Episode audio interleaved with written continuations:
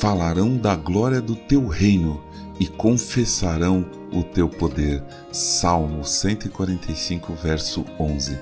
Bom dia, obrigado por estar junto de nós no podcast Célula Metanoia Devocional. Vamos começar o dia alinhando nossa mente com a mente de Cristo.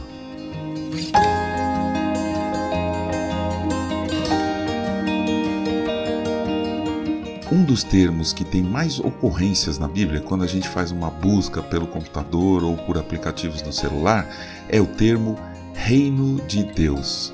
Experimente fazer uma busca em seu aplicativo com essas palavras. Jesus fala muito sobre o reino e nos deixou diversas parábolas a respeito. Algumas são pequenas e de entendimento aparentemente claro e direto, como por exemplo esta. O reino dos céus é também semelhante a um homem que negocia e procura boas pérolas. Quando encontrou uma pérola de grande valor, ele foi, vendeu tudo o que tinha e comprou a pérola. Mateus capítulo 13, versículos 45 e 46. E a parábola é só isso. Entendemos, primeiramente, que o reino de Deus, ou o reino dos céus, é algo de grande valor, e quando encontramos os caminhos do reino, vendemos tudo o que temos para seguir esses caminhos. Como é uma parábola de Jesus, na verdade, podíamos encontrar muitos outros sentidos e significados, pois a palavra de Deus é viva e é maravilhosa.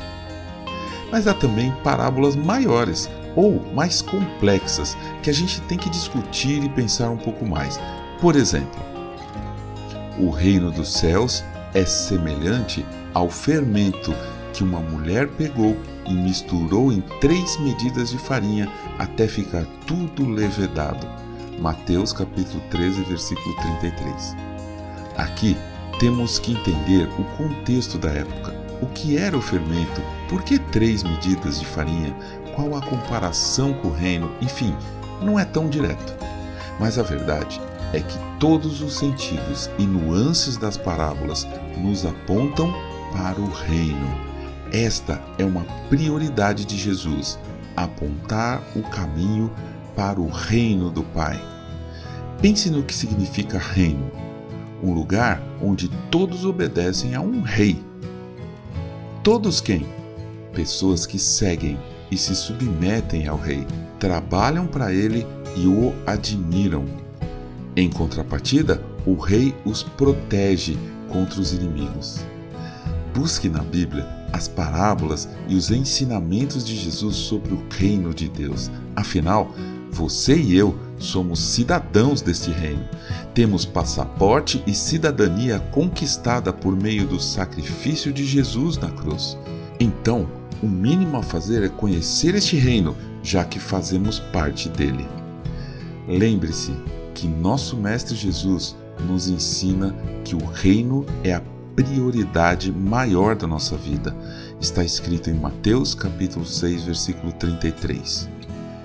Busquem em primeiro lugar o reino de Deus e a sua justiça, e todas estas coisas lhe serão acrescentadas. Amém.